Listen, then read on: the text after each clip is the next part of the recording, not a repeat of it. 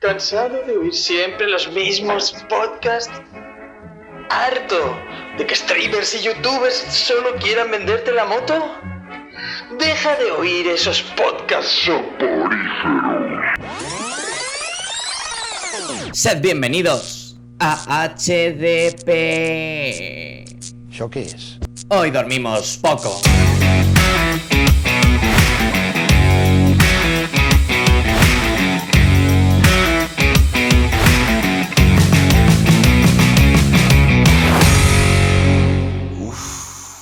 Creo que tengo la pulsión. Ya que pasa, insomnes, bienvenidos a un nuevo calentómetro de videojuegos. Sé que pensabais que esta sección había muerto, pero no. Estaba tomando cañas y lleva tomando cañas desde más o menos noviembre, que fue la última vez que aparecimos este caballero que me he traído aquí. Y yo, hola Dani. Hola, hemos Hola. vuelto. Oh, Sayonara, baby. No, eso es cuando nos vayamos. Sí. Ahora es buenas noches, insomnes. Sí, os pensabais que ya no estábamos vivos, ¿eh? Pues a veces, a veces nosotros también lo, lo creemos. Pero no, estamos aquí a traeros la sección más calentorra del mundo mundial. Y ahora vamos a explicar el por qué no hemos. O sea, es bastante lógico. Sí. Es bastante lógico, chicos. Así que, Sí. por hijo, adelante. Pues mira, básicamente aquí lo que ha pasado ha sido, se han juntado varias cosas, ¿no? Que suele pasar, porque cuando tienes una desgracia, entre comillas, pues nunca vienen solas. Así que nosotros grabamos aquel calentómetro en noviembre y dijimos, bueno, pues habrá que preparar el de diciembre, pero no lo hicimos. He dicho, ¿ves? Y cuando ya dijimos, bueno, pues habrá que prepararlo de verdad, pues ya estábamos a finales de diciembre. Y es como ya la gente esto no le interesa. Si la gente ya está pensando en los turrones, en los que le van a regalar los reyes y tal, ¿qué vamos a llegar nosotros el día 28 de diciembre como si fuesen aquí los inocentes a decir lo que os habéis perdido durante todo este mes? No, hombre, la gente ya lo sabe. Los insomnes son gente inteligente que se informa, aunque Eh, sea, igual. aunque sea sin, sin nosotros. Pero bueno, no pasa nada, porque hablamos y dijimos, prepararemos entonces el calentómetro de enero, ¿no? y no lo hicimos. la vida, y la vida se abre camino. Y entre no pitos y flautas no pudimos grabar tampoco por incompatibilidades horarias, etcétera, etcétera, etcétera. Por no hablar de aquella vez que te caíste en un agujero negro. Imagínate. Imagínate. que apare- aparecí, apareció mi yo del futuro a informar de que el yo del presente estaba atrapado en el pasado. Es increíble, ¿eh? Vaya, Sí. vaya tres días tontos que nos tiramos ahí, ¿eh? Madre mía, hijo. Pero, pero, una vez solventados los problemas técnicos y de multidimensionalidades, pues nos plantamos aquí a última semana de enero y nos miramos a la cara y dijimos que no haremos el calentómetro de enero, pero nos sabía mal hacerlo por las mismas razones que dejamos de hacer el calentómetro de diciembre. Pero insomnes, hemos hecho los deberes y no solo os traemos el calentómetro de enero que se nos ha ido de las manos, porque este calentómetro había que hablar de él en enero, sino que también os traemos doble ración y venimos preparados con el de febrero, ahora sí, y totalmente a ti. además. ¡Pum! Increíble, dos por uno. Dos por uno. Vamos. Así que, por seguir un poquito los cánones de los calentómetros de HDP, Dani, tú en enero jugaste algo, tío. Yo en enero he jugado mucho. He jugado muchas cosas. Pero las he querido guardar fuertemente conmigo para no traer nada. No es broma. Sí, la verdad que he jugado a cositas. Lo que es curioso, que justo lo que traigo, eh, no he probado nada todavía. De lo que traigo. Pero como esto va de lo que nos calienta. Correcto. eh, Importante. Sí, es verdad que lo que traigo. O sea, no he jugado a lo que traigo, pero ya estaba en mi radar para jugarlo. ¿Qué pasa? Que llevo acumulado mucho vicio y solo tengo dos manos. Entonces no, y no puedo jugar como esta gente que juega con los pies, con la lengua y con. Y hace- molaría jugar en cada monitor con una. Uno con las manos, otro con los pies, otro. Pero no puedo, no puedo. No, serías un monstruo de un juego de Front Software si puedes hacer eso, abrirte así y a la vez los ojos mirando uno a cada lado. Increíble. Serías definitivamente un, un monstruo de, de algún juego de Front Software. Sí, me encantaría. Pero soy- todavía no. Soy persona. Rara, pero persona. No, no, pero es importante seguir manteniendo la humanidad de cada uno. ¿sí? Eh, el tema está en, vale, pero ¿te ha sido un mes fuerte este enero? ¿O ha sido un poco la tónica de diciembre que ya se notaba que con respecto al resto del año hubo un poco de bajón? No. ¿Seguimos en el bajón o, o tú de enero hay cosillas que te pican bien, bien? En enero hay cosas. Sí, o sea, de lo que traigo hay una cosa. Te diría que hay dos cosas que me pican mucho de lo que traigo y ya estaba en mi lista de deseos. O sea, van a caer. De hecho, eh, al momento que estamos grabando esto, no ha caído por diversos gameplays que he estado grabando y tal, y no quería como hacerme tanta mezcla de cosas. Y luego que, joder, es que es que hace dos meses que tengo el Baldur's y, y el Starfield y que no puedo con todo, joder. Así que he querido tomarme mi tiempo, pasarme alguno y, o sea, un clavo saca otro clavo, ¿no? Pues un poco así. Correcto. ¿Tú qué tal, tu enero videojueguil? Pues he estado jugando sobre todo cosas antiguas, que no quiere decir que lo que, como tú bien has comentado, de las cosas que traigo, les quiero pegar un buen tiento. Algunas aún a día de hoy no han salido, pero yo creo que vamos a empezar primero entonando el mea culpa de cada mes. que es esos juegos que sabemos que son importantes, pero como bien ha dicho Dani, aquí venimos a hablar de lo que los calienta. Y a Sí. pesar del nombre, pues a lo mejor no nos calentaba tanto como para entrar, porque somos dos. A lo mejor viene otra persona y te dice, pero tío, incluso dentro de HDP, nos dice, pero ¿cómo es posible que os hayáis dejado eso? Pues tío, pues, ah, pues porque he venido yo. Y aquí estoy porque he venido y, y yo cuento mi- mis, mis neuras, claro. Para eso está este canal de YouTube, básicamente. Dicho esto, eh, las cosas que seguro, seguro ten- tienen nombre, que en enero hay alguna que sí que tiene nombre, que nos vamos a dejar fuera, eh, pues ha salido el... Vamos a tirar el primero, vamos a tirar la piedra rápido. A El, remaster de The Last of, de The Last of Us 2 ha salido este mes para ¿Hacía PlayStation falta? 5. Nunca lo sabremos. Eso es otro tema. Nosotros, desde luego, no nos ha picado tanto como para traerlo por aquí. ¿Por Pero- qué? Porque ya había un PlayStation, ya había una expansión que podías eh, Ah. jugar el, el Last of Us 2 en PlayStation 5. Sí que es verdad que si ya tenías esto, eh, por 10 euros más te llevabas la versión remaster de esta que le han dado una vuelta y le han metido el nuevo modo, lo de la guitarrita, etc, etc, que no me parece mal precio, que también ha provocado que mucha gente se haya comprado el Last of Us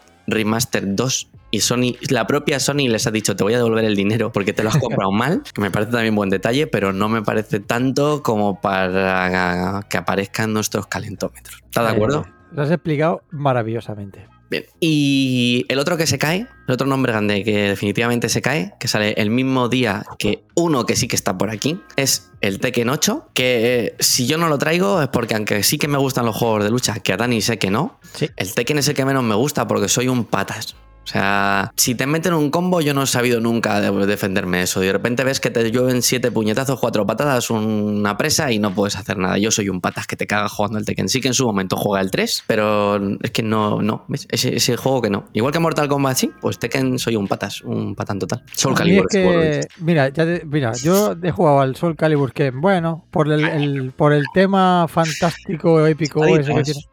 Con la espadita y esas mierdas. Y luego el único juego de lucha que soporto, o los únicos juegos de lucha que soporto, son aquellos relacionados con animes o, o cosas así. El Budokai de Dragon. Ball, el Naruto, lo- lo- bueno, toda esta gama de Naruto. Pero juego, pero claro, no es por las peleas en sí. Es Ya. por el. Siempre tiene el lore. historia en el que vas siguiendo el juego, la saga de manga X, etc. etc, Bueno, pero porque te hace gracia llevar a esos Claro. personajes, porque tienes algún, o sea, yo no sueño con Kazuya, ¿sabes? O sea, ni, ni con ninguno de estos, o sea, pero con Naruto sí, sueño. Y por eso, que esos de lucha, eh, semi, pero todo lo demás, o el Smash Bros, por ejemplo, Sí, que es otro rollo también que- distinto. pero es otro rollo, no es... Te entiendo. Bueno, pues poner fechas. El Tekken 8 el día 26 de enero y el de Last of Us Remaster 2 el día 19 de enero. Y ahora sí que sí. Empezamos con lo que sí que nos ha calentado de este mes de enero, que cuando se emita esto ya ha pasado, pero nosotros lo vamos a contar. Y la verdad es que hay cosas curiosas, ¿eh? Pues como por ejemplo la posición número 3 de Dani. ¿Qué es lo que Three. empieza a calentarte? Three. Es complicadísimo. ¿Qué será? Porque está en la posición número 3, pero te prometo que he tenido dudas de si al 2, al 1 me ha costado, pero incluso hubiera podido pensar que se colara hasta el 1, pero por el puto meme que es. Porque Deseo saber más. sí, amigos. Traigo, bueno, es que traigo una cosa, traigo una cosa loca llamada Palworld. ¡Oh! Palworld. El fenómeno de masos que ha reventado internet. O sea, La es- vergüenza. Eh, es una cosa loca lo del Palm World, que eh, eh, cuesta de pronunciar. Eh, no sé si alguno, bueno, los oyentes ya estarán. A, a día de hoy ya deben saber el fenómeno Palm World de, de qué va esto, ¿vale? A ver si soy capaz de explicarlo. Esto viene a ser un videojuego inspirado entre en una mezcla de Pokémon, Fortnite y Zelda, como si tú esos, esos tres videojuegos los mezclas y aparece este Palworld. ¿Y a qué me refiero? Pues básicamente el resumen sería un mundo abierto en el que tienes que sobrevivir mediante construcción y combate, como ya hemos visto por ejemplo en Fortnite, pero a través de la captura de unas criaturas muy similares a los Pokémon, que además, no me ha quedado claro si eran similares. ¿eh? No, o sea, no han sido- muy similares. No sé si. El muy lo puedo alargar mucho, ¿eh? Eh, que además. Además, escogiendo el meme de Pokémon, lo estiran y lo moldean al grado de coger a estas criaturas, capturarlas, esclavizarlas trabajando Bien. y además dotarlas de Muy armas como metralletas. Americano, a, a tornado Sí, americano. es el Pokémon, Pokémon Estados Unidos. Pokémon, Pokémon americano. Es que había el Pokémon Esmeralda, era la españita, pues el Pokémon Estados Unidos es Palworld, ¿sabes? O sea, y además con un mundo abierto, pero que es, o sea, no te diré un calco, pero que te llama, te recuerda muchísimo al Breath of the Wild o al Tears of the Kingdom, al Zelda. Es decir, estamos ante un juego en el que Nintendo se va a hartar de poner demandas por plagio ¿vale? Porque incluso lo que es heavyata es que hasta la música, muchos sonidos y efectos de sonido del videojuego son calcos literales de, por ejemplo, el Zelda, el Breath of the Wild. O sea, cuando descubres un nuevo lugar, sonaba un, un tirirín del Zelda, pues las mismas tres notas, las mismas tres notas las han metido en este Palworld. Increíble. Es increíble. Bueno, este juego salió, bueno, en teoría oficialmente sale el 19 de enero, pero ya estuvo en Early Access y estuvo un tiempecito, unos días o no sé si llegó a unas semanas antes para que la gente lo probara. Lo ha hecho eh, Pocket, Pocket Pair, Pocket, Pocket Pair, Pocket, Pocket Pair. Pocket, Pocket Pair, en serio, no me jodas. Pocket, Pocket Pair. Pair se llama la- la- el desarrollador, ¿vale? No, peor. Y es brutal porque eh, este tiene otro videojuego del 2020 que se llama Craftopia. Que si lo buscáis, señores, vais a ver que es el Fortnite, pero inspirado en el Zelda. O sea, a a esto lo que le han hecho es añadirle Pokémon. Pero básicamente es lo mismo que este, pero sin los Pokémon estos, ¿vale? Es muy loco. Esto es súper loco. Eh, os- eh, estaréis viendo aquí el tráiler del videojuego y es bizarrísimo. Yo creo que es un- una broma, un meme, una risa, pero ojito, porque en dos días este juego ha batido ya el récord de jugadores simultáneos de Steam con más o menos, no, ahora el número exacto no lo recuerdo, pero rollo 1.200.000 jugadores Es jugando a la vez. O sea, ha superado al Elden Ring, al Baldur's Gate, eh, no sé, todo, todo. Ha hecho el récord histórico de Steam. No sé si esto, este chicle, esta broma cachonda va a durar mucho en el tiempo, pero de momento estos récords va a ser muy difícil que un videojuego los supere Es de locos. es de locos. O sea, yo no sé si por calidad o por no calidad, porque luego está el internet, está reventado de, de bugs, de, de- de- de vídeos cachondos, pero la verdad es que llama la atención el videojuego y visualmente se ve atractivo, por así decirlo. Eh, ya te digo, tiene ese estilo rollo Fortnite que además con los Pokémon. Y tío, lo traigo en la posición número 3, pero no sé si en mal o, o- o debería haber subido más porque me, me parece una cosa tan loca y tan maravillosa que al que un estudio haya hecho, haya desarrollado esto que, que no sé, aquí ha venido al Pues te voy a decir dos cosas. Pues como bien has dicho, este juego, pues ya desde el día que nosotros estamos grabando esto, ya ha salido y hay, como tú bien has dicho, mogollón de polémica en la red, pero mogollón de polémica ya con los propios eh, desarrolladores que están a favor de la- del uso de IAs generativas en los desarrollos. Vaya, qué sorpresa. Pero es que encima, en este momento que yo te estoy hablando, 22 de enero de 2024, ya hay un mod de pago. O sea, si Nintendo no ha entrado todavía a denunciar, pues que sepas que ya hay un mod de pago para cambiar las criaturas del juego por Por Pokémon. de Pokémon, me parece que espectacular. Me parece espectacular. De o sea, yo quiero ver a ese Pikachu con una metralleta Ay. Yo he visto imágenes de Pikachu con, eh, con un pico. Picando piedra. Loquísimo, tío. Es que es loquísimo. En serio, eh, Insomnes, este juego solo vale la pena para los memes de, de vídeos que se van a sacar. Increíble. ¿Te pica un poco ese o qué? Nada de nada. Pero nada de nada. Pero estoy, estoy totalmente a favor de la comedia. Ya lo Sí, sabes. En la Totalmente. comedia siempre se tiene que abrir camino. Muy bien, tremenda, tremenda tercera juego. Empiezas tan fuerte, tío, yo no, no, puedo, no puedo seguirte. Yo, yo ya sabía que este era, era buena carne de calentómetro. Sí. Bueno, yo voy a aprovechar para traer mi número 3, que es verdad que me calienta, pero que le voy a meter un palo que lo voy a dejar de espaldas también.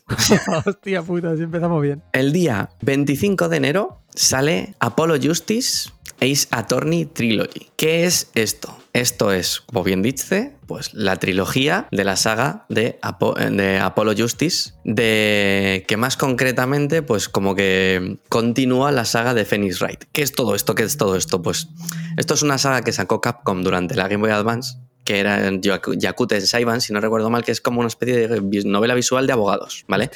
Que eso salió en Japón y luego nosotros en Occidente conocimos la saga como Phoenix Wright, que sacaron tres juegos en la DS, que era eso, era una novela visual de, de abogados, en la que tú tenías que, por una parte, ir recabando pruebas, porque tú eres un abogado defensor, para intentar defender a tu cliente y luego, pues, intentar salvarlo del- de un veredicto de culpable durante el juicio, aportando todas estas pruebas. Y la verdad es que eran juegos maravillosos.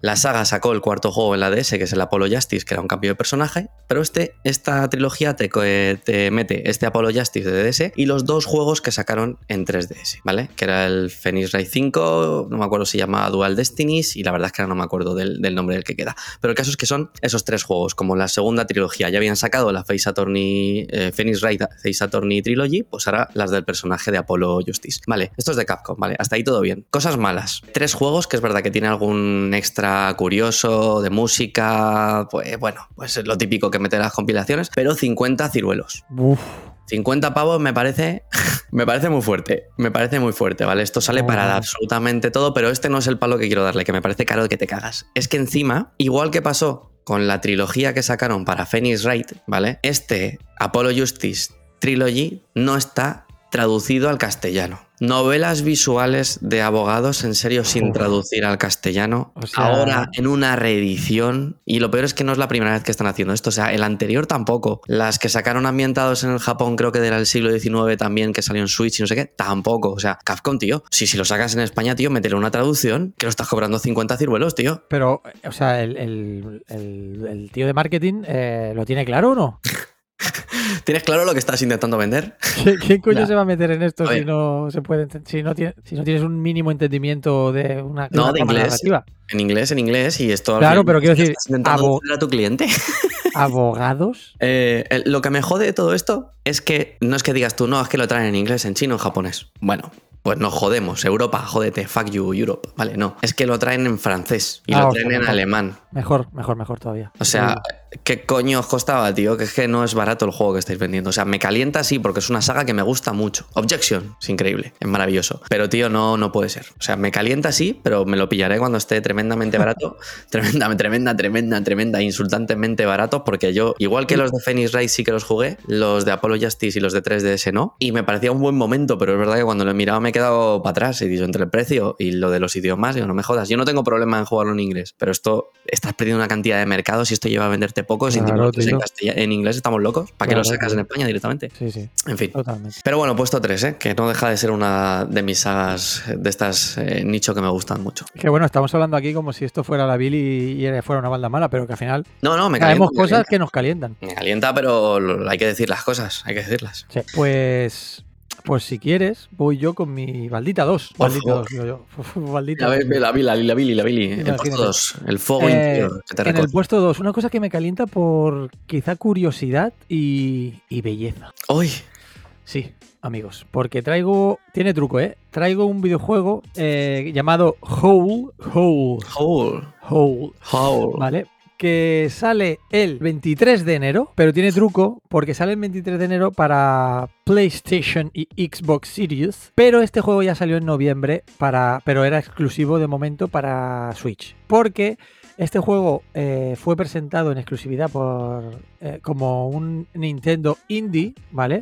Lo que pasa que yo creo Podríamos que llamarlo Nindie. Los llaman Nindie ellos, ¿no? Nindi- Indie. Nintendo, pues acertadamente ha dado el salto a otras plataformas. El desarrollador es Mipumi Games, ¿vale? Eh, ya está. El desarrollador es Mipumi Games, no más información. ¿Y qué es esto, amigos? Pues esto es un- una aventura de estrategia por turnos, de rol, pero lo que llama la auténtica atención de este, de este videojuego es la estética, porque es un mundo ambientado como si fuera una acuarela, ¿vale? Todo pintado a acuarelas, y es una, un concepto como si fuera un juego de mesa, un tablero de mesa, en el que vamos a tener un escenario dividido por cuadrantes y nos vamos a ir moviendo como por turnos, ¿vale? De cuadrante en cuadrante, y vamos a tener, la estrategia va a consistir en, va a haber enemigos a los que derrotar y vamos a tener que vamos a tener que derrotarlos previendo sus movimientos, ¿vale? Que podemos incluso avanzarnos hasta seis turnos. Eh, si estáis viendo el vídeo, pues ya veis que el juego en sí no tiene mucho secreto, a pesar de, la- de que sí que va a entrañar dificultad estratégica, pero es que es bellísimo.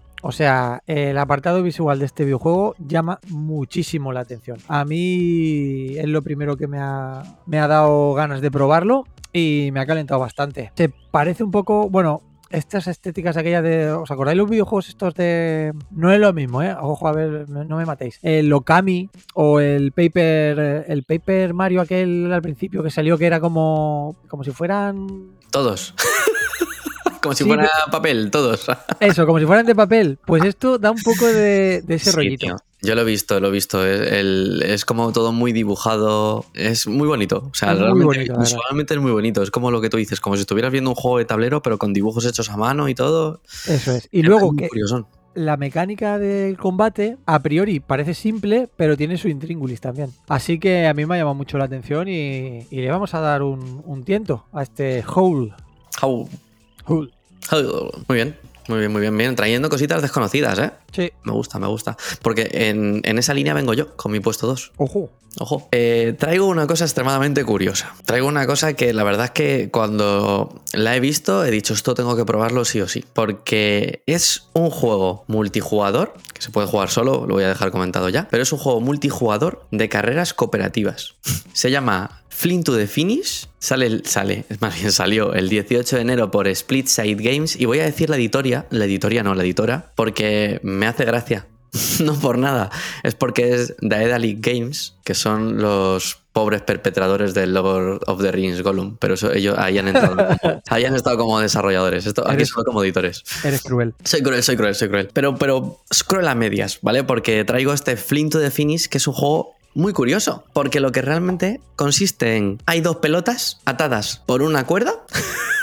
¿Vale? Y tienes que llegar a la final. ¿Qué pasa? Que cada pelota la controla un. O sea, un jugador. Oh, ¿Vale? Y tienes que intentar coordinarte con la persona que está en tu misma cuerda, o sea, el otro jugador, para intentar ganar la carrera. me parece brutal. ¿Qué pasa? Que me ha hecho mucha gracia porque me ha recordado lo primero de todo este concepto de que cada uno lleve a un personaje para colaborar e intentar llegar a la final a un juego de, de PlayStation 2 que se llama Kuri Kuri Mix de From Software, por cierto, en que cada uno controlaba un conejito y cada uno iba por un carril intentando ayudar al otro y que llegaran a la final. Un juego tremendamente maravilloso, que bueno, no es que sea exactamente igual, pero me ha hecho gracia eso de ir colaborando, pero sobre todo porque igual que en aquel Kuri Kuri Mix, se podía compartir el mando. Con un mismo mando, en el joystick izquierdo uno mueve una pelota y otro con el joystick derecho la otra pelota. Y me parece una cosa completamente maravillosa. Además de esto sería lo ideal, o sea, es un juego que si tú te reúnes con unos colegas y tienes dos mandos, pueden jugar cuatro personas, intentar a- a- en plan así, en plan, en plan party total, y cada uno controlando una pelota con un joystick. Y me parece intentar, intentar avanzar los dos con las pelotas y las cuerdas hasta llegar al final, que se te va la cuerda enganchando por todos lados y tal, me ha parecido tremendamente sea, divertido como concepto. Este juego es un juego de taja, pero. Pero- pero de de taja carajo. total. Claro, no tienes amigos, bueno, pues puedes jugar solo controlando las dos pelotas. Puede Qué triste. A mí me pasa. podéis, podéis enviarnos un privado y jugamos con vosotros. Claro, puedes jugar online. O sea, que tú tengas a un colega contigo y dices, bueno, pues vamos a controlar cada uno un joystick y juegas online contra otra gente. Puedes jugar eh, con lo que he comentado, en la misma casa, pues con varios mandos y tal. Y me ha parecido tremendamente fresco y gracioso, tío. Me ha parecido un concepto tremendamente divertido. Y eso, pues Flint to the Finish y 20 eurillos. Y desde luego para una risa yo creo que puede dar, ¿eh? La verdad que está muy bien. El concepto Para- y la idea. Para Steam y para Switch ha salido. Muy bien. Pues sí, sí. Este Pinta guay. A mí ahora se están poniendo muy de moda. Bueno, ya hace tiempo, ¿eh? Pues estos, los juegos estos colaborativos que llevas un personaje y- o competitivo entre varios jugadores y tal. De estos de hacer una carrera y cosas así. Y la verdad es que siempre me ha llamado, me ha llamado la atención, la verdad. Así que Sí, este sí. a lo mejor le podíamos dar un tiento. Este, imagínate, ha salido rebajado. No sé cuándo lo vean los insomnes ahora mismo eh, si está rebajado, ¿Rebajado? ¿no? Yo he dicho 20 euros porque es el precio total, pero está a 14 euros. Pero a lo mejor, imagínate, catalán. tío. Yo me lo pillo, ¿eh? Aunque no juegue. Imagínate, tío, nos echamos unas partidas guapas, tío. Eso puede estar. es- la verdad es que puede ser un, juego bastante divertido si, sí, sí, cumple lo que promete. Sí, muy bien, muy bien. Parece espectacular. Y dicho esto, quema tu cosmos, saca tu ki, que es lo que te ha matado por dentro del calor. El, tu puesto número Eh, uno. Me ha derretido, me ha derretido completamente. O sea, un sol abrasador ha acabado conmigo. Un sol, un sol del desierto, así como, como el desierto persa. ¡Oh! ¡Qué bien, Qué bien tirado, qué es bien es tirado. increíble, Es que es increíble esto. Pues sí, amigos, ¿qué traigo yo en mi número uno calentómetro, calentómetro brutalísimo? Que es uno de los que antes he comentado. Hasta que no me pase alguno, no quiero dejar entrar otro. Pero es que este está, eh, en pu- o sea, está haciendo embudo ya en, en- en la puerta. Porque estamos hablando del Prince of Persia. Tan, ta, tan, ta, ta, tan. Taca, taca, tío. Taca. Oh, oh, alerta por subnormal. Alerta por subnormal. Prince of Persia The Lost Crown. Y es que tras eh, no sé cuántos años. Muchos, porque- da igual, no sé de qué vas a hablar, pero seguro que muchos, muchos. O sea, el último Prince of Persia que Muchísimos. tuvimos hace muchísimos años y todos tenemos en la cabeza ese juego de plataformas que en sus últimas versiones era un plataformeo 3D, ¿vale? Mm. Juego de aventuras, plataformeo 3D y acción, de batallitas. Bueno, pues yo creo que increíblemente acertadamente, espectacularmente, Es todo un poeta. Ubisoft Montpellier, el estudio que cuelga de Ubisoft, eh, que desarrolló, por ejemplo, el- Como un testículo al Como- viento. como testigo del viento, desarrolladores del Assassin's Creed, ¿vale? Eh, este estudio creo que ha hecho una jugada maestra al desarrollar este nuevo Prince of Persia The Last Crown Relaxing cup of café con leche en Plaza Mayor. como un Metroidvania plataformas 2D con unas mecánicas de combate espectaculares que yo no recuerdo un juego 2D con este con un combate tan adictivo como este no no no me viene a la cabeza porque estamos hablando de han Hollow la saga Prince of Persia. Es espectacular, eh, Insomnes. Es un juego difícil. Además de, Porque esto llama la atención, ¿no? O sea, Prince of Persia es un juego mainstream, como para todos los públicos, pero aquí se han venido arriba y han hecho un Metroidvania difícil, donde vamos a tener que mostrar una habilidad impresionante a los mandos.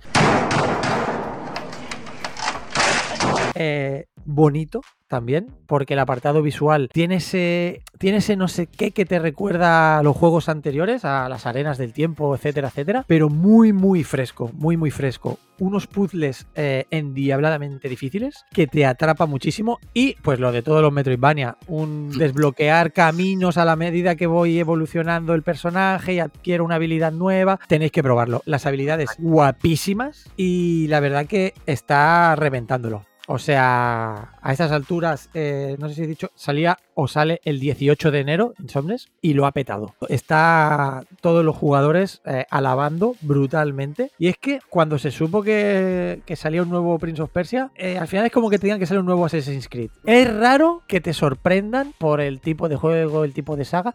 Es raro que te sorprendan. Y yo creo que en este caso ha sido una sorpresa mayúscula para todos los jugadores el, el nuevo enfoque que le han dado a, a este Prince of Persia. Yo, este sí que me quema absolutamente y le tengo unas ganas bárbaras porque este va a ser un juego, ya los propios desarrolladores lo han comentado, que este ha venido a marcar un antes y un después en, en el tema de los Metroidvania y te diría que va a ser uno de los juegos de 2024 ya, sin duda. Bueno, pues yo, yo tenía ganas de jugarlo, pero bueno, me estás picando como un poco de más, sinceramente.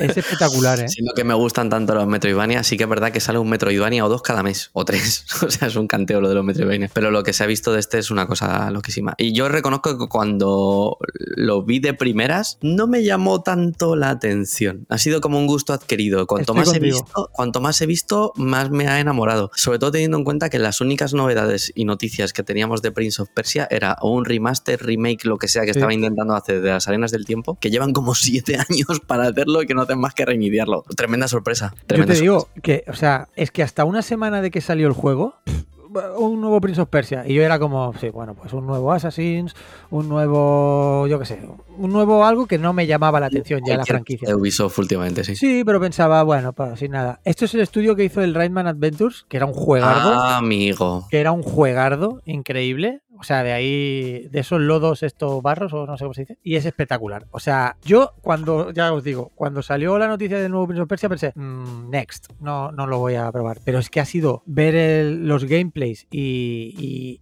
y además leer las crónicas y los análisis que han hecho todos los medios. Es que no hay ninguno malo. O sea, es ver, espectacular. Pero los Rayman estos de 2D, ¿no? Esos que salieron el... Sí, sí, sí. El Es- Origins y estos que, que se veían que te cagas. Y el Legends ese. Sí, sí, que eh, no sé si era del 2000. Sí, de hace ya años. O sea, tienen Sí, ya años. tienen o ya sea, ya años. tienen Son muy buenos juegos, ¿eh? De plataformas Pues, multijugador. ah, pues esa experiencia yo creo que la han potenciado con esto, Muy, muy bien, tío. con este nuevo cambio de, de Hay mecánicas. gente, hay gente pensante en Ubisoft. No, no, es espectacular. Bueno, es que luego vamos a hablar otra vez de Ubisoft, pero ¡Oh! sí, luego hablaremos. ¿Dos en Pe- uno? Sí, pero no, no, en el mes que viene. El mes que viene, ¿no? El mes que viene hablaremos. Pero es espectacular. La verdad que darle un tiento a Insomnes, porque esto, ya te digo, ha llegado pisando fuerte y va a traer cola. El Prince of Persia de los Crown es increíble cómo van a re... Creo que han revivido una franquicia que estaba, no te diré muerta, pero sí te diré muertísima. Eh, para mí sí, la verdad que sí. Sí, tío, sí, el- los últimos buenos eran los de Play 2. El que sacaron en Play 3 era, era muy malo. El que Era era horrible. Muy malo, muy malo. Así que, bueno, mira, de enhorabuena para los que sean fans o para los que no sean fans, pero que sean del rollito nuestro, de Metroidvania. Sí. porque siempre va bien. Y si ya te digo, lo que tú dices, que salen tantos, pero alguno más regulinchi que otro. Sí, Pues, no, claro, esto es como todo. Que esto lo avalen, lo, lo avalen y lo valoren tan bien, hostia, da, da alegría. Muy bien, muy bien. Pues estoy completamente de acuerdo. Es desde luego una de las cosas destacadas del mes de enero. Además, en plan sorpresa, porque para mí fue igual, sorpresón. Yo no me esperaba hasta tal punto este juegazo. Las cosas como son. 50 penpins, que no lo he dicho. Claro, lo bueno cuesta. Como el Ace Attorney Trilogy. Claro, como el que tú has sacado a veces. Bueno, sí, hablando de nuestros rollos. Eh, 26 de enero, mm, un juego que para nada es mi rollo. De hecho, me calienta, pero esporádicamente, ¿eh? no, no, no estoy yo aquí dentro para nada. Una polla. Eh, like a Dragon. like a Dragon Redoble. 8 Infinite Wealth. Madre mía, vuelve, vuelve ahora sí que sí. Ahora ya sí que no hay remasters, ya no son un Gaiden, una subhistoria. No, no, no. Por todo lo alto, por todito lo alto, vuelve la saga Yakuza, la saga Like a Dragon, para continuar las historias de Ichiban Kazuga. ¿Kazuga? Ichiban, Ichiban Kasuga. Kasuga. Me ha sonado raro, tío, cuando lo he dicho. Digo, este no- Ichiban Kazuga. Ichiban Kasuga. Eh, lo que pasa es que por primera vez en la historia de la saga nos vamos de Japón y nos vamos a Hawái, a Honolulu, en un eh, escenario que tiene pinta de deparar horas y horas y horas y horas de exploración y de diversión. Pero es que este Yakuza no es un Yakuza más, no es un Like a Dragon más. Como he dicho, eh, sigue la historia de Ichiban Kasuga, por lo tanto es uno de la vertiente RPG a la que le han dado una vuelta al sistema de combate y eh, tiene aún mejor pinta de lo que ya tenía el anterior eh, Yakuza por turnos. No solo eso, porque sigue habiendo infinidad de minijuegos, lo esperable, infinidad de secundarias, lo esperable, mogollón de recreativas de Sega que han cogido algunas muy curiosas para la ocasión, que la verdad es que ahí se han dejado los parnés.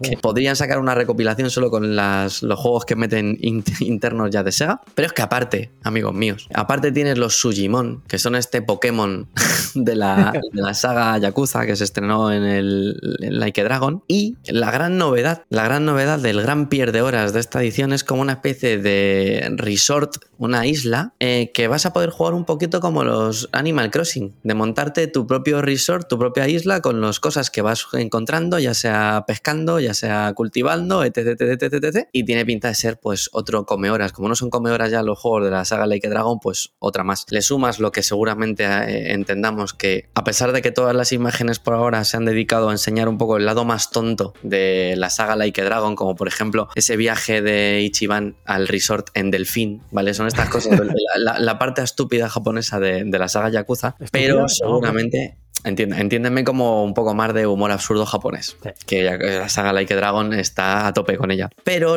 seguramente tengamos una historia de mafias completamente intensa, como viene siendo hasta ahora, y recuperamos al personaje de Asuma Kiryu. ¡Uh! Kazuma Kiryu. Con un peinado junto con el final de Like a Dragon Gaiden que Insomnes no puedo desvelar lo que no conozco, pero intuyo que nos va a desvelar eh, una historia tremendamente lacrimógena, así que a lo mejor este, a pesar de que no nos están enseñando la parte intensa, creo que la historia de Like a Dragon Gaiden puede que haya, perdón, Like Dragon Infinite Wealth haya que jugarla con pañuelos. Eh, Oh. Dicho esto, eh, lo, lo que estaba comentando, eh, 26 de enero, otra es Sega. Este puede ser igual que el Prince of Persia, uno de los pepinos del año. Yo creo que es el pepino del mes de enero porque lo que hay en este Yakuza es, es, es- es mucho más de lo que ya suele ser habitual. Ahora, también trae polémica. Ojo. Y es que es verdad que esconde una política de ventas un poco curiosa, extraña y quizá incluso incomprensible. Quiero decir, la edición estándar, con la que efectivamente ya puedes jugar, es la edición estándar, son 70 napos. Bueno, Precio de mercado. La edición deluxe que trae su Gimon y no sé qué más cosas y tal, son 85. Pero se está hablando de que quizá el New Game Plus viene escondido en, en uno de estos DLCs. O sea, que no te viene el New Game Plus como en el modo estándar, que es como ha venido toda la vida. Vale, feo. Pero luego hay otra edición más. O sea, si 85 euros os parecía barata, tenemos la versión Ultimate por 110 euros, que viene con un CD, con la música del juego, más canciones para el karaoke, todavía más extras, DLCs, cosméticos, etc. Bueno, allá cada cual sus cosas. Yo probablemente con el de 70 me voy y me den con un canto de los dientes, pero yo ahí os lo cuento. De hecho, no,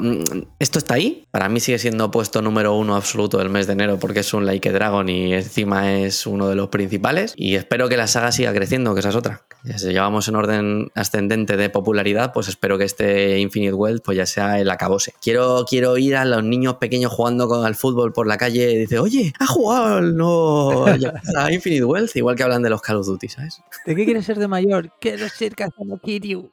Uf, uf. Sería muy crudo eso, ¿eh? Uf, eh, un- en, un- en los colegios, en los colegios. Dice, a ver, eh, Jaimito, tu redacción, ¿qué quiero ser de mayor? Quiero ser el dragón de Dojima. Quiero ser miembro de la Yakuza. Quiero ser miembro de la Yakuza, pero quiero ser un miembro justiciero.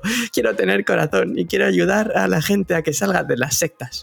Pero para llegar a ello, si tengo que romper piernas, pues las rompo. Sería espectacular. Sí. Y con eso sí que sí. Yo ya cierro también mi calentómetro de enero Uf, ha con sido, un- una mandanga tremenda al final. ha sido lava, ¿eh? El último, los Sí, sí, número uno. los dos últimos, sí, sí, se veía venir, ¿eh? Sí, sí, sí, sí. Bueno, es que de hecho, ya te digo, enero ha sido eso. Hmm. Es que veníamos mal acostumbrados. Este Sí. último final de 2023 ha sido, Ha sido muy loco, sí. ha sido un bombardeo espectacular. Bueno, ¿te parece que hagamos una elipsis? Claro, Como ¿cómo si de no? repente hubiera pasado un mes. Así con, como, como le gusta a nuestro editor, con. One month later.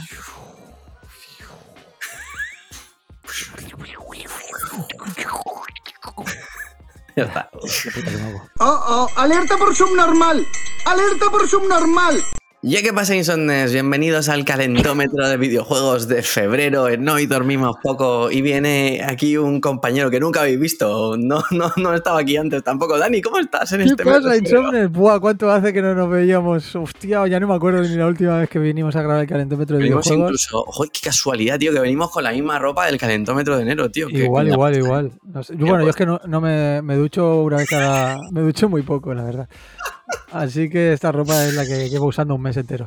Bueno, Dani, ¿qué tal? ¿Cómo viene el mes de febrero en videojuegos para ti? Bien, tío, bien. La verdad que, bueno, Insomnes, vamos a ir diciendo qué es lo que nos más nos ha calentado de febrero, porque hasta aquí la puta coña. Eh, Muy bien, Insomnes. No le vamos a dar más bola a- al cachón de Hito, porque os traemos otra vez en el puesto número 3. Pero espérate, espérate, espérate, espérate, espérate, espérate. Espérate. Para, para, para, Estoy de acuerdo, pero tenemos quizá también aquí dos cosillas muy rápidas que comentar para que la gente no se nos tire Ah, cierto. Porque una vez más, como hemos hablado hace casi 40 minutos, esto es un calentómetro de lo que más nos calienta, que no quiere decir que sea lo que más calienta al resto del universo. Y en esa regla de tres, y con esto creo que vais a flipar y probablemente vais a quitar el vídeo, pero ah, ya habéis visto 45 minutos, un besito. el día 2 de febrero sale un juego que lo tenía todo para estar en nuestros puestos, pero lo, lo ha ido perdiendo por el camino. Y es el nuevo juego de Rocksteady, Warner Brothers, eh, Suicide Squad Kill the Justice League. Increíble. ¿Qué ha pasado? ¿Qué ha pasado aquí? ¿Qué ha pasado aquí? Para que no esté en nuestros puestos del calentómetro. Pues que nada de lo que hemos visto, a pesar de que se supone que es el sucesor de la saga Arkham, cosa que nos flipa, que no parezca que aquí no nos gusta nada. O sea, yo creo que a Dani y a mí nos flipa la saga Arkham. Yo Sí. con el Arkham City, yo creo que no he estado más dispuesto a meterme, a comprarme todos los cómics de un personaje de Batman como cuando jugaba al Arkham City. O sea, De hecho, es- creo que es la única saga que todos, cada, todos y cada uno de los juegos los he platinado. Ahí como, sí, lo necesito todo porque voy a ser el mejor justiciero con capa del universo. sí, planear mola. Pero es que esto nos ha dado unas vibras muy raras desde casi el principio. Y, Y no ha sido nunca en ningún momento clara Rocksteady con lo que estaba haciendo aquí. Y es más, ¿os acordáis de en el cine antes cuando de los creadores de? Porque yo me acuerdo que cuando salió Perdidos era JJ Abrams y luego sacó Cloverfield, que era de los creadores de y a mí esa fue la puñalada más trapera que me han metido en mi vida. Y A mí me porque gusta monstruoso, tío. yo la primera me parece horrible. Me gusta más la tercera, creo que es, la del búnker. Bueno, es igual. Solo, solo he visto la uno, sí, nos, desviamos, nos desviamos. Pero eh, en esto era de, de los creadores de Batman y esto ya lo han cogido. ¿Y qué pasa? Que me la casi colasteis con el Gotham Knight, amigos. Uh, pero eso no estaba ahí. Bueno, pero decía, sí, sí, pero que va a ser como la nueva saga de Sí, sí, Ah, sí, amigos. Y fue como, no voy a volver a caer. Entonces, ¿qué pasa? Pues que no, o sea, muy previsor voy a ser con este Suicide Squad. Ojalá salga bueno, ¿eh? Que al Ojalá. final está Rocksteady ahí. Pero hay unas vibras de Marvel Avengers en prácticamente cada una de las imágenes que hemos visto hasta ahora Sí. que nos tiran para atrás. Y no sé, es que después de hacer esos pedazos de juegazos que son los Arkham eh, para un jugador que eran la bomba, o sea, si es que te metían en el lore del personaje que daba gusto. La batalla de Killer Croc, la del, la del señor, eh, la del Mr. Frío, tío. Con Bane. Todo, todo, todo, todo. Eran juegos increíbles y esto es que de verdad que en ningún momento, sabiendo quién está ahí, le tenemos fe, pero no ha entrado, no ha entrado, chicos, lo siento. Lo sentimos mucho. No. Y hablando de esto, y esto a lo mejor eh, es el baneo definitivo. Y además, sale- antes de que antes de que digas, es que Vale, este- es curioso que a ti y a mí, que además creo que realmente le guardamos cariño a esta franquicia. Bueno, Sí. yo al menos, o sea, Sí, que a sí, mí me gustan, pero es que ya de hace unos años que como que me bajé y lo que vas a decir. Pues nada, que sale el día 29 de febrero, porque como este mes es bisiesto, pues 29 de febrero salen cosas. Ajá. Ajá. Joder, este año no bisiesto. Salen Pues- y entran días. El 29 de febrero, que la verdad es que qué fecha más rara para sacar un juego. Pero bueno, en fin. eh, que lo hacen por segunda- eso. Sí, segunda parte del remake del Final Fantasy VII, Final Fantasy VII Rebirth. ¿Tú eres tonto? Sí, sí, vale, sí, sí, perdón, perdón. No, no, no, no, os- no os abrancéis. Sí, sabemos. Lo más pepino del mes. Vale. ¿Nos Uh, veis? ¿Nos ves en. YouTube cómo estamos esquivando hostias? Seguramente sea un pepino. Yo no me he jugado ni el primer Rebirth. Y me tenéis hasta los cojones. Lo siento, no tenía la Play 4 y luego lo sacaron en Epic y yo no me molesta en jugarlo. Le sumas a que Final Fantasy VII. Espérate, vuelvo a esquivar balas. Uy, ahora sí que la, Me no, gusta, me gusta, pero no es de los que más me gusta de la saga. Es que son tontos. Te han pasado rozando.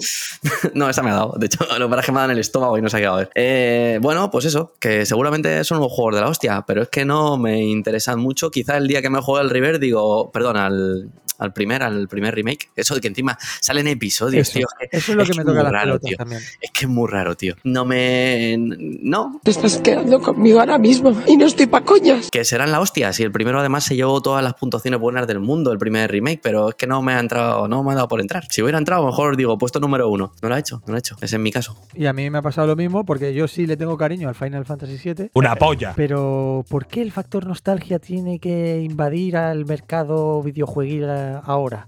Muy. Y es como... Cuando no. Ya, pero me da rabia con estos, tío, con el Final 7. O sea, ¡Vaya usted a la mierda! ¡A la mierda! entiendo que tú alargues una franquicia, pero ¿me quieres decir que en Final tenías que...? Bueno, no sé, y cuando venga el remake del 8, pues también, y el remake del 9...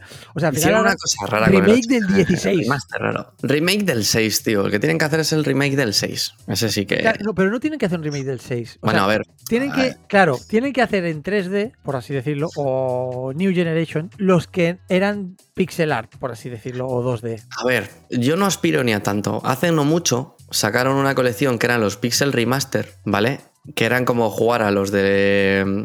a los, todos los Final Fantasy de pixel art, por así decirlo, ¿vale? Del 1 al 6, con mejoras de calidad de vida, se veían muy bien y tal. Y en el 6, en la escena de la ópera, que bueno, todo el que haya jugado al Final Fantasy VI la conocerá, ya me parece una cosa eh, pic. Historia de Final Fantasy está en el pic. Pues le metieron este, este estilo gráfico que tienen algunos juegos de Square, que es el 2D HD. Eso es. ¿Vale? Como el del Live Alive y tal. Y se ve de la hostia el, Live el, el HD 2D este, 2D HD. A mí con eso todo el juego, si se hubieran molestado en hacer todo el juego así, tío, yo no volvería a pedir nada más nunca en mi vida. O sea, si el Final Fantasy VI, lo que quiero es que la gente lo descubra, porque el ser justo el anterior al 7, la peña se le olvida, el 6 es una cosa de locos. Dicho esto, que sí, volviendo al, al 7 remake, seguramente es un pepinaco, seguramente es lo más tocho del mes, pero esta es la cuestión que nos une en este caso para no estar en ninguna de nuestras posiciones. Y ahora sí, perdóname que te he cortado, Dani. Hombre, no. Número 3. Bueno, pues el número 3 y el número 2 se han dado de hostias. Pero después de buscar cierta información, tengo que decidirme a que en el número 3 lo que me calienta este mes se llama Ultros. Ultros. ¿Ultros? Ultros. Y diréis, ¿y qué es Ultros? Eh, ¿Qué es difícil, Ultros? conte- difícil contestar a esta, a esta pregunta. Vamos a empezar por la fecha de salida, ¿vale? Va a salir el 13 de febrero y en las plataformas, que también es una cosa curiosísima. Sale para PlayStation 4 y 5, para PC y para Mac, que es como... ¿Cómo? mu- ¿Que en Mac salen juegos? No te creo. Pues Mira, sí. acabo de indignar, ¿eh? Yo me quedo flipando, digo, "Hostia, si en Mac solo salen click and points y cosas así. ¿sabes? O sea, si no, no sé ni si hay un mando Apple para jugar, El, el Apple Pad. ni idea. Apple, no, no me lo acabo de No, drogo, no me drogo de eso. Ah, vale, digo yo, hostia. No, es una manzana con un joystick arriba. El rabito de la manzana, manzana, el rabito. Como el, del, como el del Atari, ¿sabes? Sí. Pero, pero con un rabito y el mordisco es donde está el botón y cada vez que lo pulsas Solo suena es un como botón. de dinero. Y solo es un botón. Solo está Eso es un botón, eso es un botón. Pues, es- Porque es- el resto lo juega con la mente. pues, ¿os ha parecido curioso esto? Pues más curioso va a parecer si os digo que el desarrollador es el Huervo. E H-U-E-R-V-O. El Ni Huervo. el cuervo ni el huevo. Eso es. El Y huevo diréis- es una mezcla. Y diréis, ¿qué estudio desarrollador de videojuegos es el Huervo? Pues no es un estudio de videojuegos, amigos. Es un artista polifacético sueco, ilustrador y músico, ¿vale? Muy loco, pero que tiene una obra. su, su estilo es apabullantemente loco, muy, muy chulo, muy guapo en lo visual. O sea, ya estáis buscando el Huervo eh, como artista y vais a alucinar con las ilustraciones de este. Ojo, el huervo, no El el, huervo. huerva. Huerva no, el No, el huervo. Huervo no, el Huervo.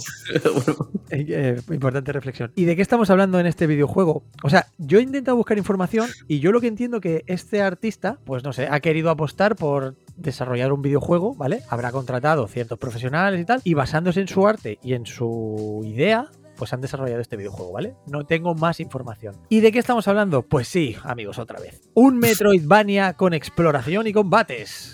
No me lo creo. Sí. No me lo creo. Sí, sí, sí, sí, sí, sí. Que se desarrolla en el sarcófago.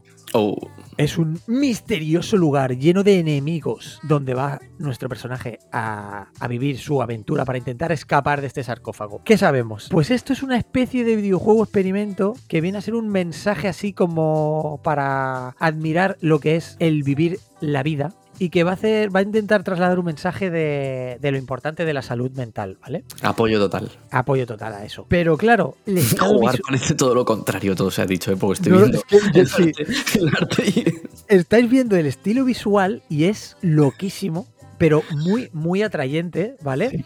Porque a mí, la verdad, cuando veo eh, este gameplay, bueno, este tráiler gameplay, me recuerda infinitamente al apartado visual del Hollow Knight, ¿vale? La forma de los enemigos, etcétera, etcétera, ese dibujo, pero claro, eh, con una explosión de color loquísima y muy curioso, muy curioso, la verdad. Eh, yo a mí lo que más me ha llamado, bueno, lo que hemos dicho antes, ¿no? Eh, lo que dijimos el mes pasado, el todo lo que sea un Metroidvania va para adentro. Y esto me ha dado tal curiosidad el, este- el estilo visual que me calienta. Me calienta, me calienta bastante. Y lo único que tengo mis dudas es cuando salga, claro, este juego desarrollado así por una especie de estudio, artista, no sé qué, pues a lo mejor estamos comprando un juego que, que dura dos horas, ¿sabes? Mm, Podría ser. Entonces, te entiendo, te entiendo. No sé si esto va a ser una historia rollo Hollow Knight que le puedes echar 100 horas tranquilamente. Eh, o si va a tener, si va a ser un Metroidvania con una interconexión de mapeado bien adaptado a la altura y tal. No lo sé, no lo sé a lo que nos enfrentamos, pero que me llama muchísimo la curiosidad, sí. Así que yo esto estoy casi convencido que un tiento grande le doy. A mí, a mí me recuerda al.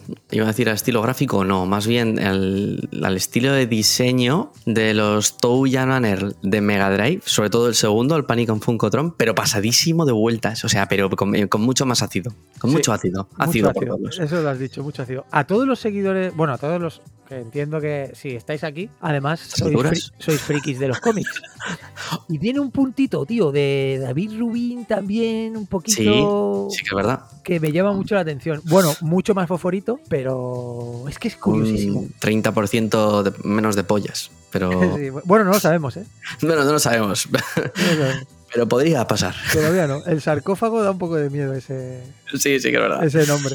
A ver, a ver qué, qué nos trae este Ultros. Bueno, pues por lo pronto, desde luego, una propuesta eh, original a nivel visual. Luego, pues Metroidvania, a ver qué es lo que nos propone a ese punto jugable. Muy bien, pues yo también traigo una propuesta original. Es más, es tan original que los que hayan llegado hasta aquí ya hayan dicho, estos imbéciles han dejado el Final Fantasy, el de la liga este del... Para traer del- esto. para traer esta mierda que me está trayendo el imbécil este, porque vais a ver mi número 3 y número 2. O sea, son, son de haber escogido la pala y escarbar, ¿eh? Pala y escarbar, pala y escarbar. Pero a veces coges pala, escarbas y sacas mierda y otras veces sacas oro, tío. Oh, qué buena analogía. Bueno, en este caso bronce, porque como es el número 3, voy a traeros una cosita que se llama Pacific Drive. Que no Oh. Pacific Blue, ¿eh? Pacific Drive. Pacific Blue, qué seriote. Vale, Dan. ¿Qué es Pacific Drive? Pues es difícil de explicar. Pero digamos que imagínate que estás viviendo el apocalipsis. estás viviendo como el mundo se va a la mierda y tienes que sobrevivir. Pero lo único que tienes para sobrevivir es tú, herramientas y tu fiel furgoneta. O sea, increíble. Pues eso es lo que vamos a vivir en Pacific Drive, que yo creo que viene a ser como una especie de roguelite en el que tú, en la parte del Pacífico, del, no- del noroeste de Estados Unidos, toda la parte de Seattle y toda esa zona, ¿vale? Pues mientras el mundo se está yendo al huevo, al huevo, se está yendo al huevo, pues tú vas con tu furgoneta y dices tú, pues con mi estado actual de la furgoneta puedo hacer misiones hasta aquí. Y tú coges el coche y en el entorno este del- de los bosques del noroeste de Estados Unidos, pues vas con tu furgoneta mientras te enfrentas al fin del mundo intentando recuperar eh, cualquier tipo de, objeto, de, de mejora que puedas meterle a tu furgoneta para cada vez llegar más lejos, desentrañar el misterio del fin del mundo y poder sobrevivir. Porque al final es un juego de supervivencia y de recolección de materiales. A ver, sobre el papel esto no es nada mío, pero me parece tan curioso que vayas con tu furgonetilla que tiene un rollo como la de los cazafantasmas, mientras el mundo literalmente se te está yendo a la mierda. o sea, hay ahí alienígenas, hay ahí rayos que caen al, al- en plan rayo láser gigantes, es, es un descontrol. Y me llama mucho la atención. Me ha llamado, me ha parecido una propuesta por dentro de estos juegos que parece que mueres para avanzar un poco más lejos la de después, bastante, bastante original. Luego a lo mejor me como una mierda, pero me ha resultado muy curioso, la verdad, este Pacific Drive. Yo la verdad que viendo las imágenes, a mí el apartado visual ya me llama, ¿vale? El tema este oscurillo así. Luego el tema de ciencia ficción, lo que se puede ver, también me llama bastante. Y la reflexión mía sería, vale, un roguelike más, pero joder, al menos, si no voy a innovar en mecánicas, o sea, si, si va a ser un roguelike, hostia, eh, vamos a darle un, un- algo, un atractivo. Pues a mí el invento este de, o sea, el tunearte el coche o sea, que el que te el que tú superes niveles sea a través del tuneo del coche, bueno, pues oye, oye, pues puede ser. Esto es probarlo, ¿eh? Yo, desde luego, a mí me ha levantado mucha curiosidad. A mí Sí. me, ha, me ha producido mucha curiosidad, sobre todo porque las imágenes que se ven del fin del mundo, pues como que me hace mucha gracia. Tú te planteas que literalmente estás solo con tu furgonetilla de los cazafantasmas mientras están cayendo rayos y aparecen, aparecen seres de otros mundos y tú vas ahí, pues, pues voy a coger esta rampita a ver si me llevo hasta el final. Y todo esto con un misterio de fondo. Bueno, no sé, me ha, me ha parecido muy, muy curioso. Sobre el papel, lo he dicho, a mí esto de recolectar cosas y mejorar y tal, sobre el papel no es lo mío. Pero, tío, me ha parecido una propuesta fresquita, bastante fresquita. Y dicho esto, pues lo desarrolla Ironwood Studios y eso sí sale a 30 pavetes. Eh, 22 de febrero, que no sé si lo he dicho. El precio, bah, no sé. El precio está ahí, el precio está ahí, sí. Sí, es curioso el precio, sí, más. Bueno, pues voy a traer yo mi número 2. Pero es que ay, me calienta mucho, en verdad, ¿eh? Realmente me, me- me calienta mucho, me calienta mucho. Pero Mm, Pero el mes Creí que pasado, había sorpaso, tío. Creí que había sorpaso. el mes pasado dije que Ubisoft iba a volver. Es mi- El mes pasado. Y vuelve, sí, amigos, y vuelve en este número 2 porque, joder, tío, la verdad es que me calienta mucho, ¿eh? O sea, se ha dado de hostias con el número 1. Vale, os pongo en, en Joder, por situación. favor. Ubisoft desarrolló el Assassin's Creed Black Flag, que era el Assassin's Creed 4, Black Flag. Correcto. Si recordáis Insomnes de que iba ese juego, pues era una versión de Assassin's, pues lo mismo que, que siempre son las mismas cosas, ¿no? Ah, ¿Dónde metemos ahora a los ninjas? Pues yo qué sé, en el espacio, pues ahora en el... no sé- Vale, pues hubo un iluminado que dijo, pues que sean piratas. ¿Vale? Entonces desarrolló un Assassin's Creed inspirado en el mundo pirata. ¿Y qué mecánica aportó este nuevo Assassin's Creed? Que ya es raro que aporten mecánicas nuevas, pero sí, aportó. sí. Palito de regalo. Eh, pero sí es verdad que acertadamente, para mi gusto y para que yo lo probé, fue el tema de las batallas de. Bueno, o sea, el, el tema de las batallas navales o. Sí, o- o- lo de los barcos y todo, sí, a sí. mí me pareció una buena idea, ¿vale? Más allá de que el juego te guste más o te guste menos. Pero bueno, era una mecánica y la verdad, y te prometo que yo pensé, joder, tío, esta mecánica ya da pa- para sacar un videojuego. Podrían, pero esto lo pensé en su momento, ¿sabes? Pues algún iluminado también pensó como yo, ¿vale? Y Ubisoft nos trae este Skull and Bones que saldrá el 16 de febrero para, bueno, pues como todo Ubisoft, para toda la, para PS5, para Xbox, etcétera, etcétera, y PC por supuesto, en el que esta mecánica de las batallas navales, pues es la mecánica principal del juego, en la que nosotros en un mundo abierto, ya sea single player o en colaborativo, vamos a poder hacer batallas, incluso 5 versus 5 jugadores, en océanos a cañonazos para saquear, destruir, etcétera, etcétera. Tunear nuestro barco, a mí me llama muchísimo la atención. Decir que el apartado visual de este juego es impresionante. O sea, gráficamente se ven unas batallas eh, a bordo de los navíos que es- son espectaculares. Y tiene ese puntito de, de, de- ¿Cómo se llama esto? World Bu- Builder, ¿se llama? World, Sí, World Builder, World- sí, World sí. Builder De creación de mundo. de creación de mundo y con el, o sea, de tu base, tu barco, etcétera, etcétera, que me parece apasionante. O sea, la verdad es que le tengo muchísimas ganas. Pero ¿qué pasa? Eh, pues sí, amigos. Esto no está en el número uno porque es Ubisoft. Y porque luego va a ser...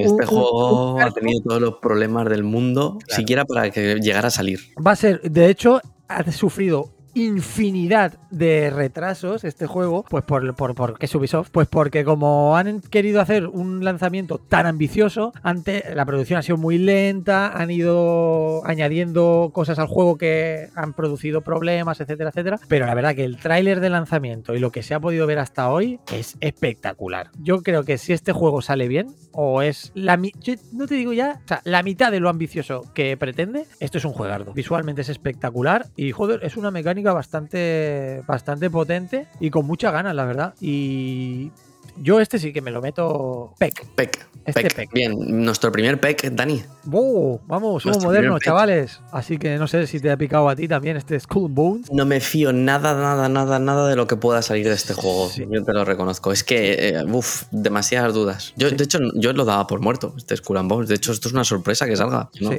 es una puta sorpresa. Sí, sí, sí, sí, sí. Pero bueno, tío, yo qué sé, si es que lo poquito que se ha visto, a mí me vale. Ahora, 80 pavos que me van a clavar, o por ahí, no me sé si Oh. me va a valer. Pero bueno, ya lo hemos dicho. 16 de febrero saldremos de dudas. A ver qué tal.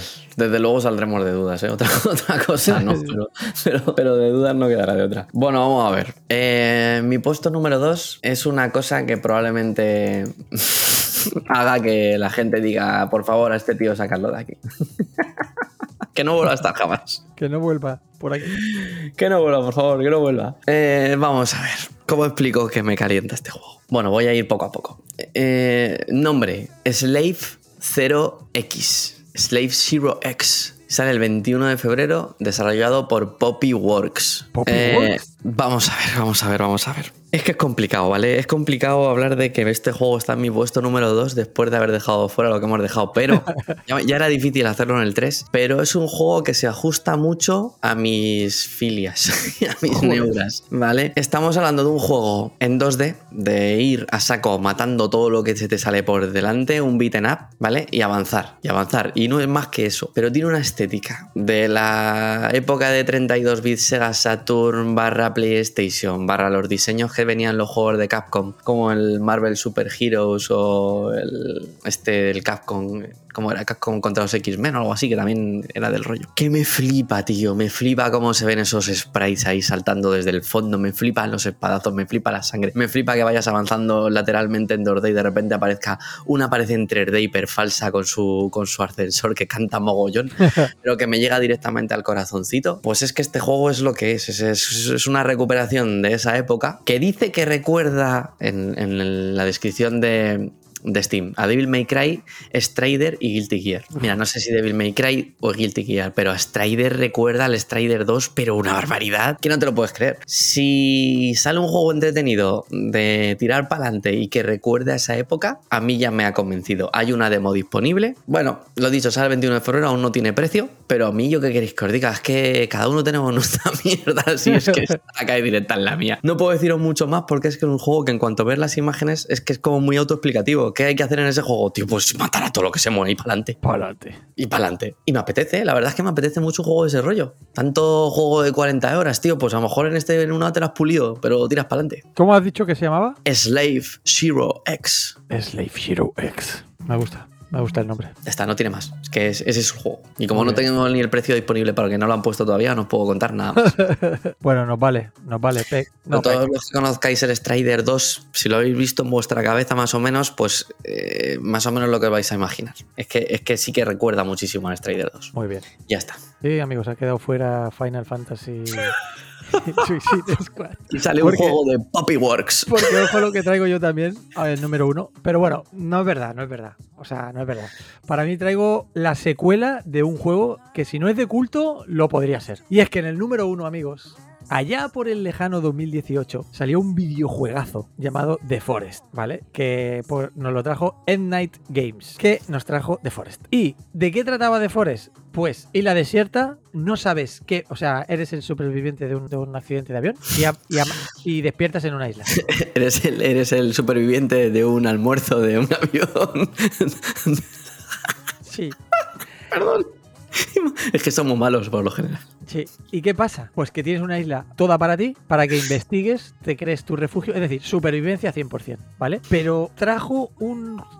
A este tipo de género, yo creo que trajo la frescura, porque además es un juego de acción, supervivencia y terror. Sobre todo terror.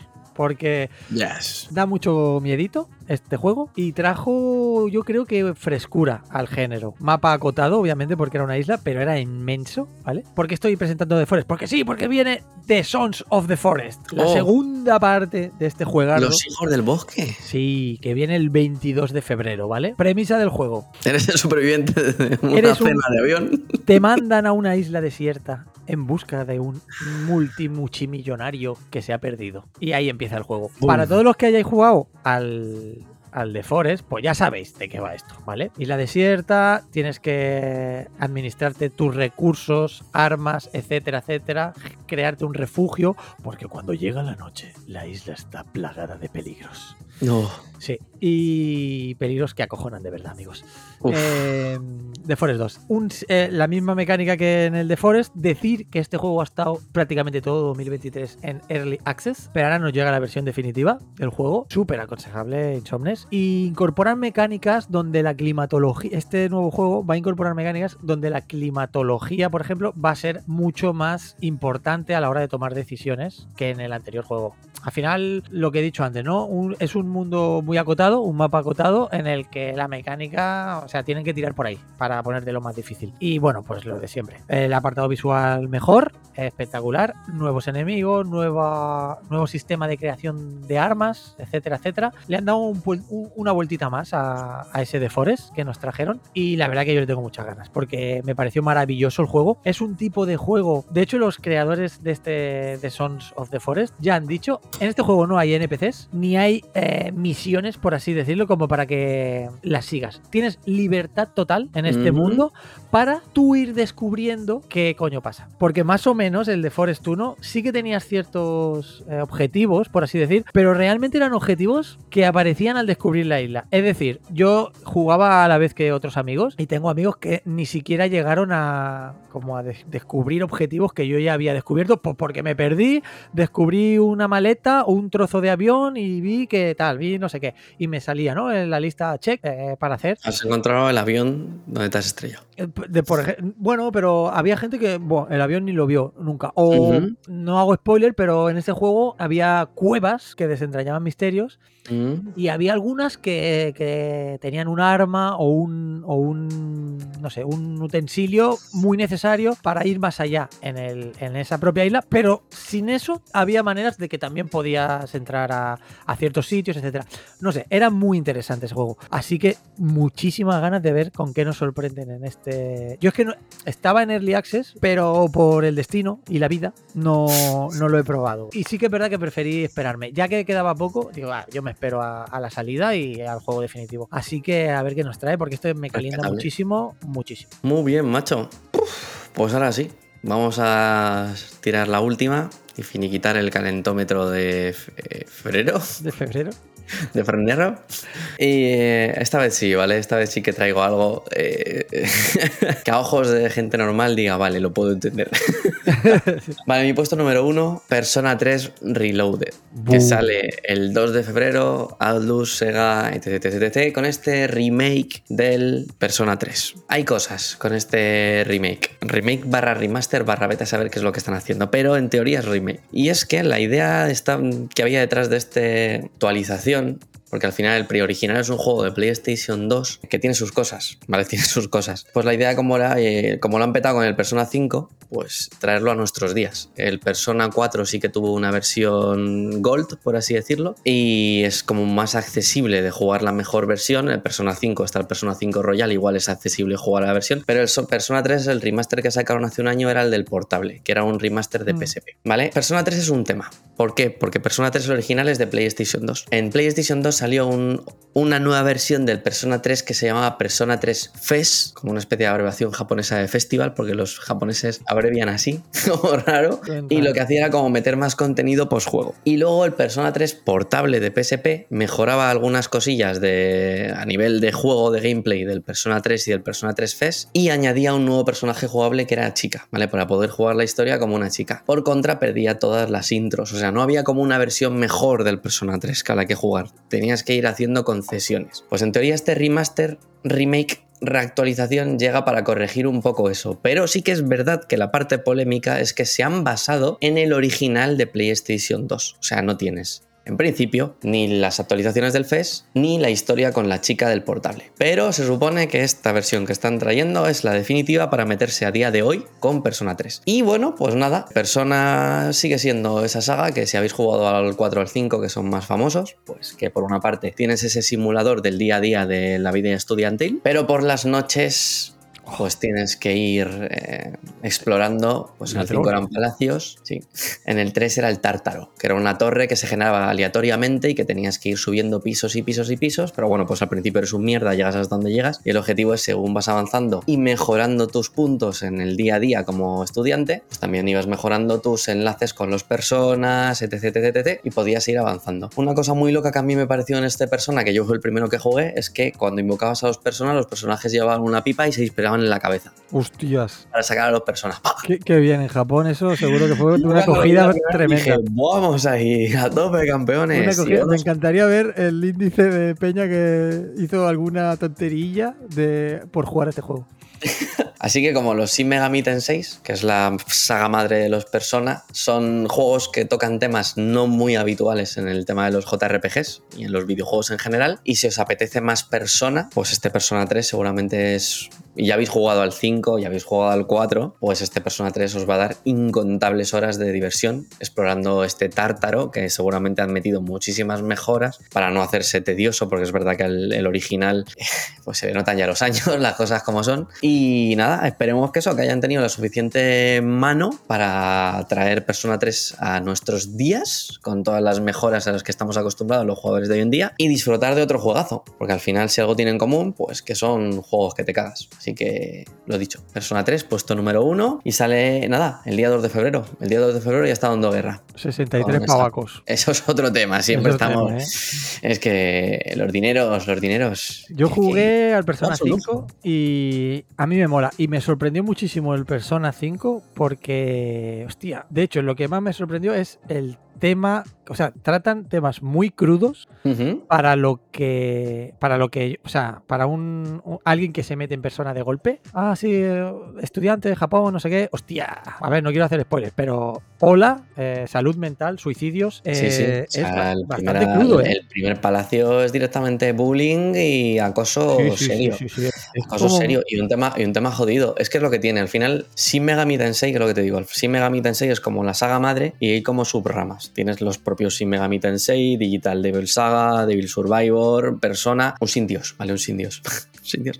Pero sí que es verdad que tiene como base que en general ta- trata temas mucho más adultos que lo que sueles encontrarte en el RPG medio. Se atreve con temas que no son tan, tan comunes, por así decirlo. Sí, o sea, sí. es lo que tú dices. O sea, son, Y son. Y sí, sí. Por no hablar del el estilazo que tienen los juegos a nivel de diseño, de música, Sí, personas, una saga muy particular y, y- y un RPG muy, muy disfrutable. Así que este es mi número uno de este mes. Y con esto sí que sí, cerramos este, esta doble sesión del infierno que nos hemos marcado. Hasta el mes que viene y bienvenidos al de marzo de... Ya increíble. ¿eh? Increíble esta elipsis. No, no, yo creo que ya está bien, ¿no? Sí, o por sea, favor. hemos tenido, hemos tenido. No, no, pero bien. Pero bueno, se vienen calentitos también los próximos meses. Sí, sí, sí. Yo ya tengo cositas ahí en el radar. Increíble. Es que este hombre es un currante de los calentómetros. Siempre. No para, no para. Pero bueno, Bueno. eh, un placer como siempre. Nos lo hemos pasado muy bien. Espero, Insomnes, que os haya. que os hayamos calentado también. Que os hayamos dejado bien hot con estos videojuegos. Horny Gaming. con estos videojueguitos que venimos a presentaros. Bueno, digamos, os hemos presentado y os hemos eh, presentado en el pasado. Eh, sí, sí. Pues, todo Multipresentado. eh, interestelar. Y contento de estar aquí contigo, Borijo. Ya somos unos habituales de este. Sí, de sí. estos Yo, yo, calentadores. yo estoy feliz. ¿eh? Yo estoy feliz. Yo en el calentómetro de videojuegos soy una persona feliz. Pero además, eh, mucha gente me ha preguntado una cosa y me parece el momento adecuado de, de responderlo. Mucha gente son dos. No, hombre, lo Vale, menos vale. los, los 10.000, 20.000 seguidores que tenemos, Ah, ¿sabes? vale, vale, a veces, ah, en mis sueños a veces son un millón, pero no dejan de preguntarme. Eh, Dani, no sé si te lo has preguntado tú alguna vez, pero no me lo has hecho a mí directamente, pero yo voy a aprovechar el calentómetro de videojuegos, que es un poco como nuestro lugar de locura particular, para responder a la pregunta que todo el mundo me hace. ¿Es tu Billy de detrás un croma? ¡Oh! Eh, coño, no. ¡Espectacular! Para todos aquellos insomnes que estáis viendo YouTube, lo estáis flipando. Además, Borijo ahora mismo no tiene cascos, así que está haciendo el notas sin que, sin que sepa lo que estoy hablando.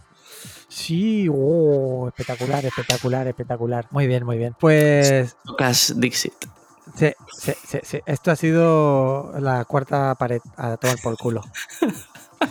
Además no sabes lo que no sabes qué he dicho mientras no oías. No, tío, luego lo veré ya cuando lo increíble. eh, El secreto de la vida. Muy bien. El secreto de la vida. Ahora sí que sí. Vamos a cerrar Eh, esta madre.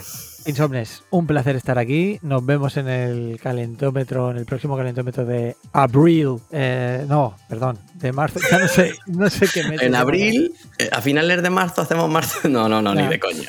Marzo 2024.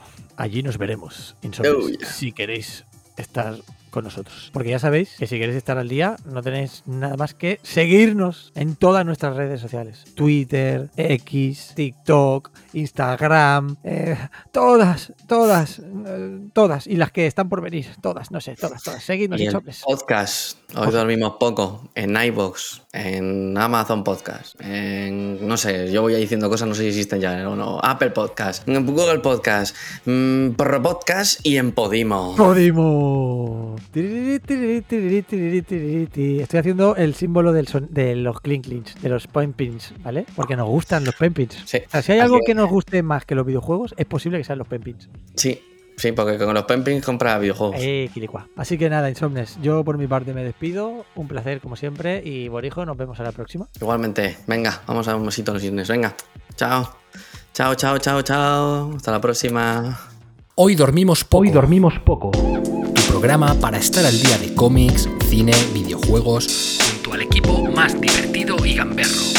No te duermas insomne y prepárate porque hoy dormimos poco.